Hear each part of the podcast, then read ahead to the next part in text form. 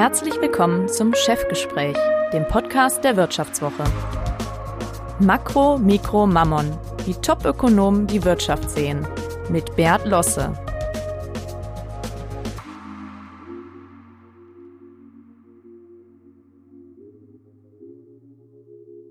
Hallo zusammen, schön, dass ihr da seid. Herzlich willkommen zu einer neuen Ausgabe von Makro, Mikro, Mammon, dem VWL-Podcast der Wirtschaftswoche. Ich bin Bert Losse und ich sitze heute in unserer Düsseldorfer Redaktion zusammen mit dem Ökonomen Michael Hüter. Herr Hüter ist seit über 15 Jahren Direktor des Instituts der deutschen Wirtschaft in Köln. Er war vorher unter anderem Chefvolkswirt der Dekabank und Generalsekretär der Wirtschaftsweisen. Und heute ist er nun, ja, etwas flapsig ausgedrückt, der oberste Volkswirt der deutschen Unternehmerschaft. Wir wollen heute über die deutsche Konjunktur sprechen. Die meisten Prognosen sagen für 2020 ja nur ein ziemlich mickriges Wachstum voraus. Und wenn wir an die vielen aktuellen Krisenherde denken, den Brexit, den Handelskrieg, auch die Iran-Krise, könnte es womöglich noch schlimmer kommen. Ich möchte mit Michael Hüter Politiker daher auch diskutieren, ob und wie die Politik auf den aktuellen Abschwung reagieren sollte. Ich freue mich auf ein spannendes Gespräch. Hallo, guten Tag, Herr Hüter. Hallo, Herr Losse. Herr Hüter, Deutschland ist 2019 haarscharf an einer Rezession vorbeigeschrammt. Jetzt zeigen einige Frühindikatoren wieder nach oben. Hat die Wirtschaft vielleicht das Schlimmste schon hinter sich? Wie ist da Ihre Meinung? Wenn man das Schlimmste bezeichnet als die Erwartung, es könnte richtig nach Süden drehen, das heißt zu einer Schrumpfung der gesamtwirtschaftlichen Leistung auf Jahresniveau kommen, dann wohl schon. Aber nicht in dem Sinne, dass diese Phase der Unsicherheit und die Phase rezessiven Flackerns, wie ich das gerne nenne, noch weiter anhalten wird. Wir haben ja in 2019 gesehen, es war besserer Jahresanfang, dann war es wieder schwächer und dann haben wir uns so irgendwie seitwärts bewegt. Dieses halbe Prozentpunkt im Durchschnittswachstum ähm, markiert das und nach unserer Erwartung und meiner Einschätzung auch wird das auch in 2020 etwa die Größenordnung sein, die wir beim Zuwachs des Bruttoinlandsprodukts erreichen.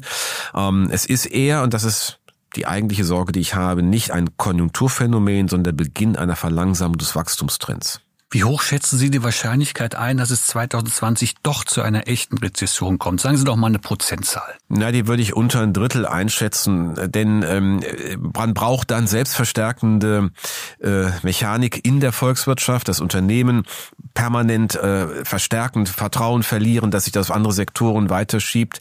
Ähm, was wir bisher beobachten, ist, es sind exogene Faktoren, es sind Faktoren, die durch die äh, globale Unsicherheit, äh, die Handelskonflikte auf der einen Seite gegeben werden und zum anderen natürlich auch Unsicherheit eine Frage, wie findet man Antworten auf die politisch sicherlich ja zu Recht definierten Themen, äh, Dekarbonisierung, also Klimapolitik, wie geht man mit dem Fachkräftemangel um, ähm, wie schafft man es wirklich digitale Transformation der Geschäftsmodelle zu organisieren. Da ist viel Nebel nach vorne hin in der Blickrichtung und das äh, ist äh, der Kern der Sorge, die ich habe. Von äh, Ludwig Erhard ist ja der Satz überliefert, Wirtschaft sei zu mindestens 50 Prozent Psychologie. Wie ist denn so die Seelenlage in den Führungsetagen der Wirtschaft? Wovor haben die Chefs gerade Angst und woraus setzen sie ihre ökonomischen Hoffnungen? Naja, ich glaube, es ist eine Mischung aus unterschiedlichen Wahrnehmungen. Auf der einen Seite sehen Sie, dass die Weltwirtschaft nicht einfach mehr so stark läuft, wie wir das über zwei Jahrzehnte gesehen haben und auch die Krise 2009 ja eigentlich nur zwar ein kräftiger, aber doch dann vorübergehender Ausrutscher war. Denn äh, die wirtschaftlichen Strukturen verändert sich. China steht vor anderen Fragen, als es vor zehn Jahren oder vor 20 Jahren stand. Amerika mit einer ganz anderen Perspektive auf die Fortsetzung des Freihandels in der multilateralen Ordnung, also der Welthandelsorganisation. dazu kommt das Gesellschaft gesellschaftliche Debatten sich verändern. Ähm, auch das kommt bei den Unternehmen an. Nicht nur der Fall Siemens macht das deutlich. Ähm, dem muss man sich stellen, auch mit Haltung, auch mit Klarheit. Man hat nicht nur beiseite zu treten, aber man hat auch eine Antwort zu finden, wie man denn mit dem eigenen Unternehmensmodell, mit Produktion und Dienstleistung den Weg der Antworten findet auf diese Fragen. Und es gibt schließlich auch politisch in Deutschland, glaube ich, so eine Lähmung, weil die Wahrnehmung der Regierung doch so ist, dass sie sich mehr selbst im Wege steht, als wirklich handelt. Ähm, dass Politik äh, eigentlich die Kanzlerin nicht mehr so richtig interessiert, äh, vor allen Dingen, wenn es Innenpolitik ist und Wirtschaftspolitik ist, dass sie da eine große Distanz zu hat. Und ähm, dass äh, keiner so recht sieht, wie in dieser schwierigen Gesamtanforderung, das ist eine der größten Strukturwandel-Herausforderungen, die wir seit langem zu bewältigen hatten, wie man da den Weg geht und dass man da sozusagen sich auch ein Stück alleine fühlt. Ich glaube, auch das gehört zu dieser Gemengelage. Der GAU für die deutsche Exportwirtschaft, da sind sich die meisten Experten ja einig, wären Autozölle ähm, der USA. Das hat ja auch eine politische Dimension. Donald Trump hat gerade in Davos dieses Thema auch schon wieder äh, aufgegriffen und damit gedroht. Glauben Sie, dass Trump mit Blick auf die Wahlen im November zumindest vorübergehend bei diesem Punkt auf Harmonie setzt? Oder könnte es bei diesem völlig unkalkulierbaren Menschen passieren, dass er morgens mal schlecht gelaunt aufwacht und per Twitter raushaut, ab morgen gibt es 25 Prozent Zoll auf deutsche Autoimporte? Bei Trump ist sicherlich äh, jedes Verhaltensmuster denkbar und das ist jetzt keine besonders äh, schlicht negative Beschreibung, sondern folgt auch den Erfahrungen, die selbst Politiker und äh, Mitglieder der Administration im weitesten Sinne in Washington ähm, deutlich machen, weil man nicht weiß, auch oft in den eigenen Reihen, was passiert denn morgens und äh, was ist die Linie.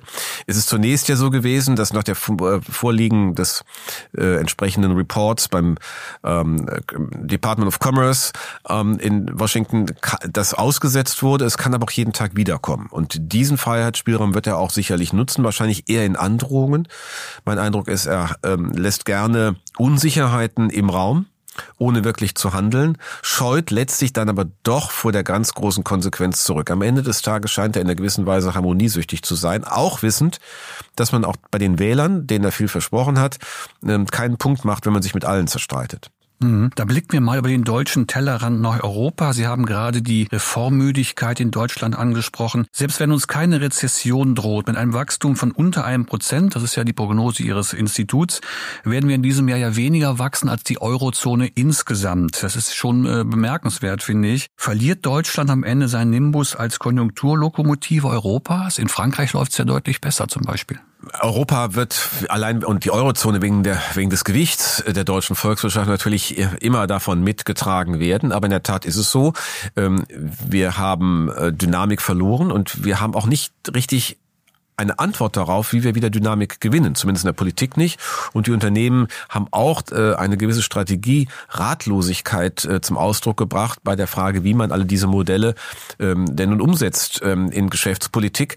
Und das Schwanken von einer zur anderen Antriebstechnik, das geht ja manchmal sehr äh, schwarz-weiß, wenn man auch den Diskussionen dazu hört, ist natürlich auch nicht der Ausweis für eine sehr differenziert such, ausgestattete Wegsuche nach vorne. Also insofern sind wir schon dabei, ein bisschen unser Nimbus zu zu verlieren, dass wir die großen Themen, die wir aufgerufen haben, die wir uns auch selbst in einer Weise vornehmen wie andere nicht, vielleicht gar nicht so hinbekommen. Es gibt ja ein Segment der deutschen Volkswirtschaft, das sich vom Abschwung bislang komplett ja, ziemlich unbeeindruckt zeigt. Das ist der Arbeitsmarkt. Ähm, wird das Ihrer Ansicht nach 2020 so bleiben oder umgekehrt gefragt, wer muss sich denn Angst um seinen Job machen? Der deutsche Arbeitsmarkt ist in der Tat robust geblieben. Er wird auch robuster bleiben als in früheren vergleichbaren Schwächephasen der deutschen Wirtschaft.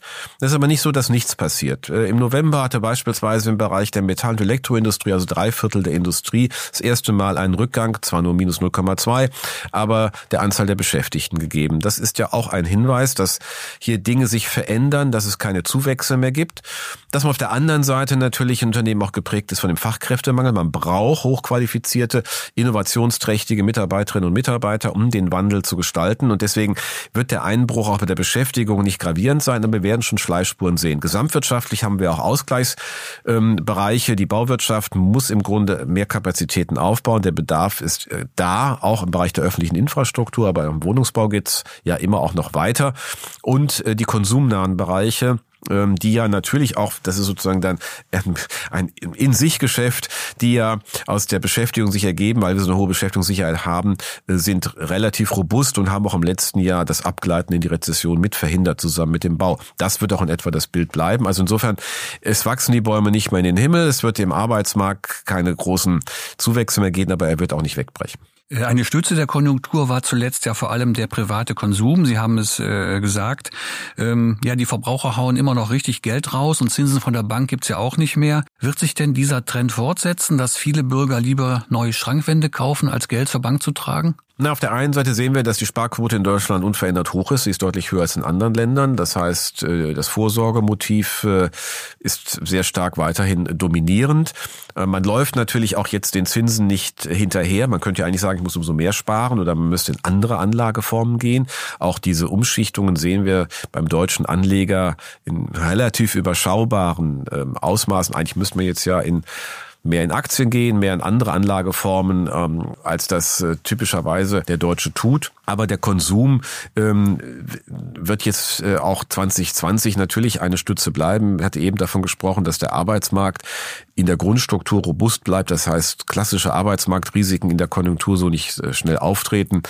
Und das Paket bleibt. Ob jetzt jeder noch eine dritte Schrankwand kauft, ist eine andere Frage. Aber ähm, die Konsummöglichkeiten sind da und sie werden offensichtlich auch genutzt. Da würde ich gerne noch mal einhaken mit Blick auf die Löhne. In Kürze beginnt ja die Tarifrunde in der Metall- und Elektroindustrie. Das ist die wichtigste deutsche Branche mit gut vier Millionen Beschäftigten. da gibt es ja nun zwei Positionen. Die einen sagen, die Löhne müssen weiter steigen, um den guten Konsum weiter zu stärken und zu stabilisieren. Und die anderen sagen vor sich, in dieser fragilen Konjunkturlage sollten die Arbeitskosten lieber nicht deutlich steigen. Was sagen Sie? Also, wenn wir mal zurückschauen auf diese sehr seit 2013 besonders stabile und robuste Konjunktur- und Beschäftigungsentwicklung, dann stellen wir ja fest, dass der Aufbau Beschäftigung einhergegangen ist, auch mit einer guten Lohnentwicklung. Ansonsten wäre es gar nicht denkbar, dass der Staatshaushalt so nachhaltig ausgeglichen wäre. Also die Beschäftigung ist sozusagen die Antwort auf die Situation in den öffentlichen Haushalten oder die Erklärung, wenn man die Frage stellt.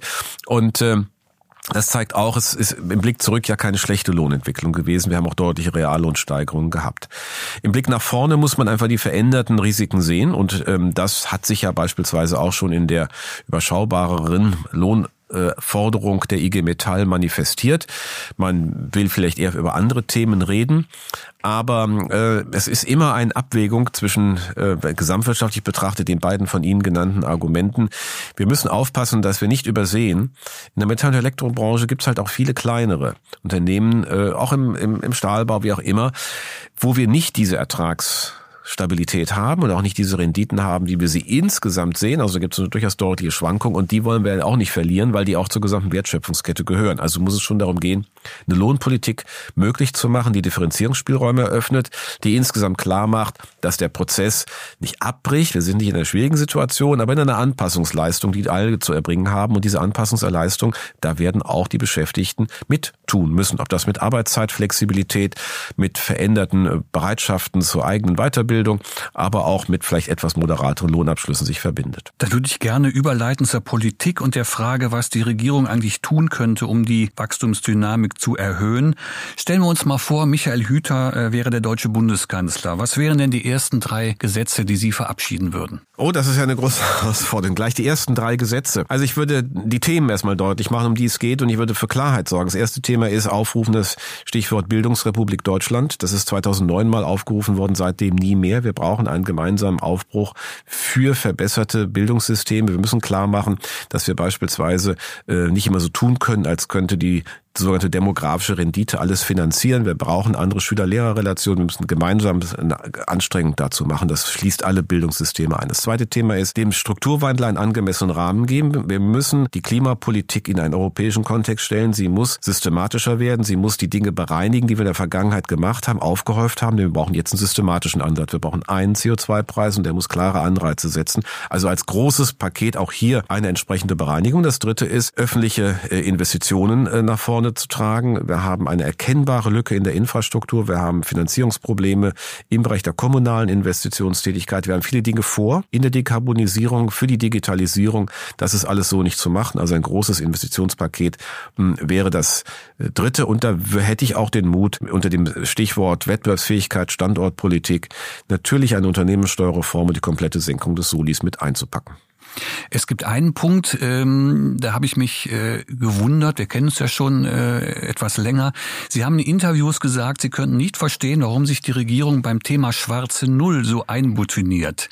Ähm, warum sind Sie anders als früher plötzlich ein Freund höherer Schulden? Äh, denn am Gesamtschuldenstand Deutschlands äh, von fast zwei Billionen Euro hat sich doch eigentlich nichts geändert. Ja, Herr Loss, das ist sicherlich richtig, aber uns interessiert ja nicht der Gesamtschuldenstand, sondern die Schuldentragfähigkeit, also die Schuldenstandsquote.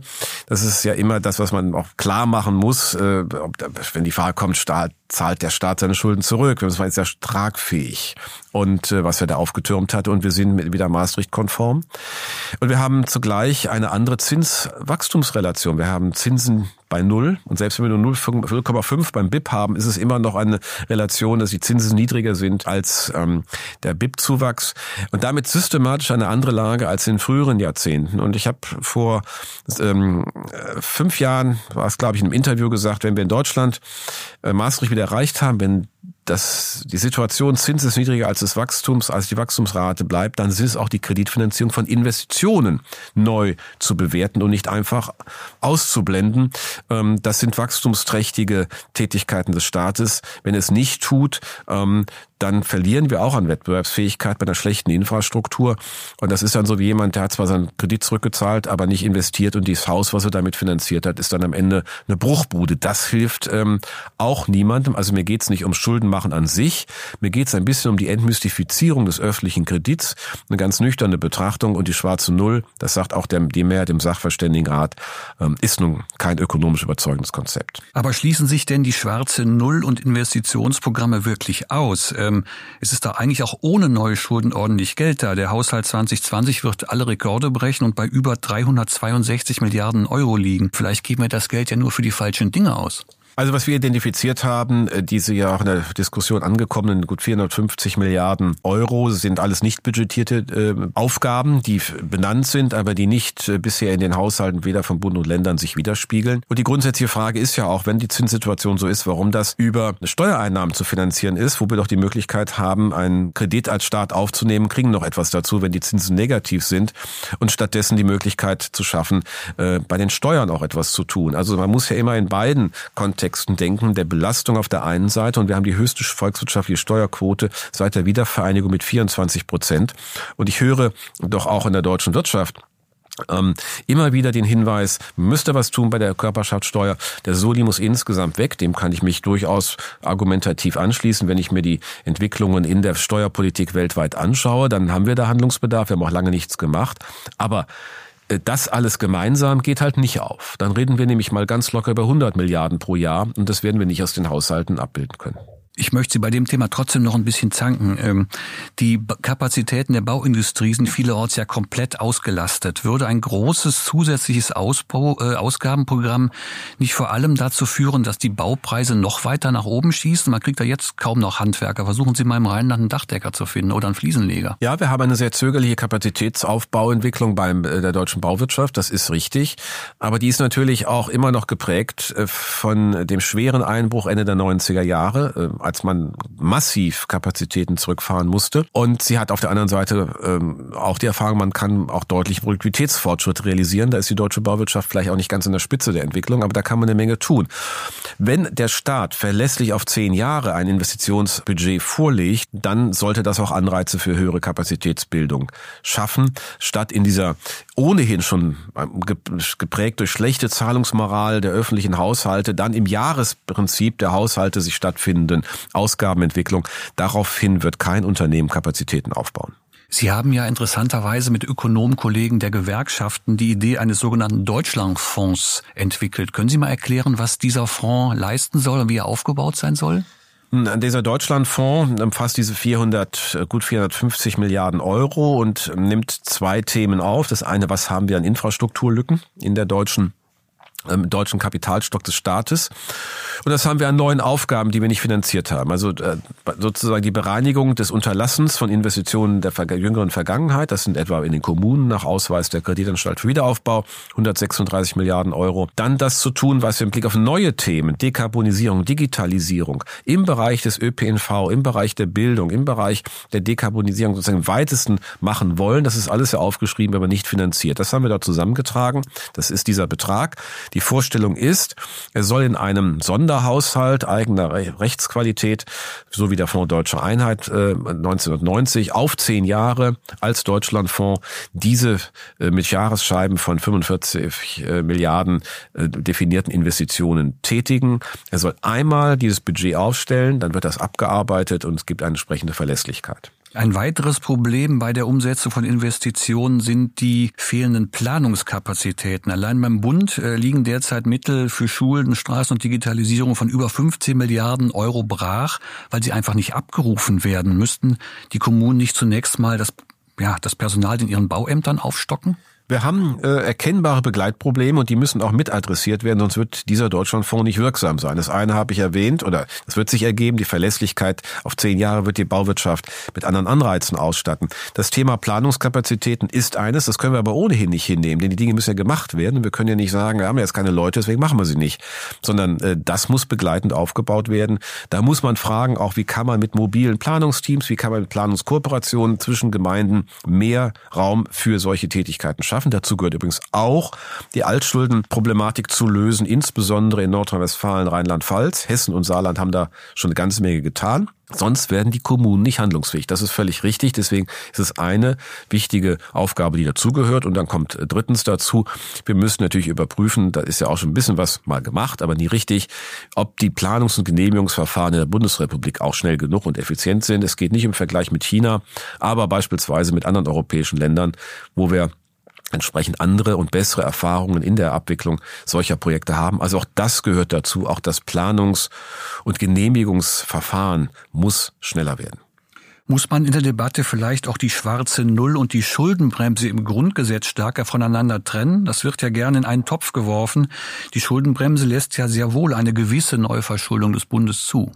Ja, also die schwarze Null ist ja eine kommunikative Überspitzung, wenn ich das so formulieren will, der, äh, der Schuldenbremse im Grundgesetz steht. Die Schuldenbremse hat zwei Möglichkeiten der Kreditaufnahme für, ausschließlich für den Bund, nämlich ähm, in einer Konjunktursituation kann er über eine Konjunkturausgleichskonto in der Rezession Krediteffekte auflösen. Er muss sie dann in der nächsten Aufschwungphase refinanzieren. Das ist auch in Ordnung, das so zu machen. Und dann hat man 0,35 des Bruttoinlandsprodukt des Inlandsprodukts als Spielraum für dauerhafte, ähm, quasi strukturelle investive Verschuldung vorgesehen. Das ist eine völlig unzureichende Regelung. Erstens ist sie fix. Das macht überhaupt gar keinen Sinn. Ähm, man hat ursprünglich mal ein halbes Prozentpunkt gedacht. Man wollte 0,15 Prozent den Ländern geben. Die wollten nicht. Dann ist es dabei geblieben. Ähm, aber es gibt Verschuldungsmöglichkeiten. Wer also jetzt, nachdem wir Maastricht wieder erreicht haben, ähm, die schwarze Null zum Leit, zur Leitlinie von Finanzpolitik, der deutschen Finanzpolitik macht, das stellt sich außerhalb jeder ökonomischen Logik und ähm, fällt im Grunde zurück auf ein Argumentarium, das wir aus den Geschichtsbüchern von Heinrich Brünning kennen, jedem Defizit hinterherzulaufen und es auszugleichen. Denn ähm, wenn wir das jetzt so festklopfen, schwarze Null, nie mehr ein einen ähm, äh, ein, ein Defizit hinzunehmen, auch in einer konjunkturellen vorübergehenden Situation durch die sogenannten automatischen Stabilisatoren, ähm, dann werden wir prozyklisch, dann werden wir uns große Probleme einhandeln. Oder wir müssen auf Dauer so eine hohe Steuerquote haben, dass es immer sicher ist, dass es nie zu einem Defizit kommt, aber das ist volkswirtschaftlicher Humbug. Es gibt aber nun auch eine politökonomische äh, Dimension äh, dieses Themas. Denn je mehr Geld Sie einer Regierung zur Verfügung stellen, umso größer ist ja erfahrungsgemäß die Versuchung, die eigene Klientel damit Wahlgeschenken, mit teuren Wahlgeschenken zu beglücken. Wie wollen Sie denn ausschließen, dass in der Haushaltspolitik nicht wieder der alte Schlendrian losgeht? Erstens war es vor der Schuldenbremse nicht so, dass das so ein permanenter Schlendrian war. Das stimmt eigentlich nicht. Ähm, das ist auch ein bisschen üble Nachrede. Es stimmt in einem Zeitpfad, ja, 70er Jahre, da hat man aber nicht im Sinne von Verteilung, sondern im Sinne von, wir machen permanent Konjunkturpolitik, das Falsche getan, als Angebotsprobleme vorlagen und hat die Schuldenstandsquote, ähm, die Anfang der 70er bei 20 Prozent des BIPs lag, bis Ende der 70er, Anfang der 80er auf 40 Prozent hochgefahren. Dann ist sie weitgehend stabil geblieben und ist erst wieder angestiegen mit der Wiedervereinigung, nämlich auf 60. Die Wiedervereinigung wird man nicht als einen Fall von politisch-ökonomischem Argumentarium äh, nehmen können, wie Sie es angeführt haben. Und dann ist sie äh, bei 60 geblieben und ist auf 80 angestiegen in der Weltwirtschaftskrise, wo wir alle der Meinung waren, das war richtig, gegenzuhalten, gegenzusteuern. Wir würden ja beispielsweise nur unter ganz schwierigen argumentativen äh, Verrenkungen mit dieser Regelung der Schuldenbremse äh, das so hinbekommen, das so, äh, wie wir das 2009 und 10 dann ähm, gemacht haben. Also es gilt im Rückblick erstens, dass die Schulden Bestandsquoten aus unterschiedlichen Gründen angestiegen sind.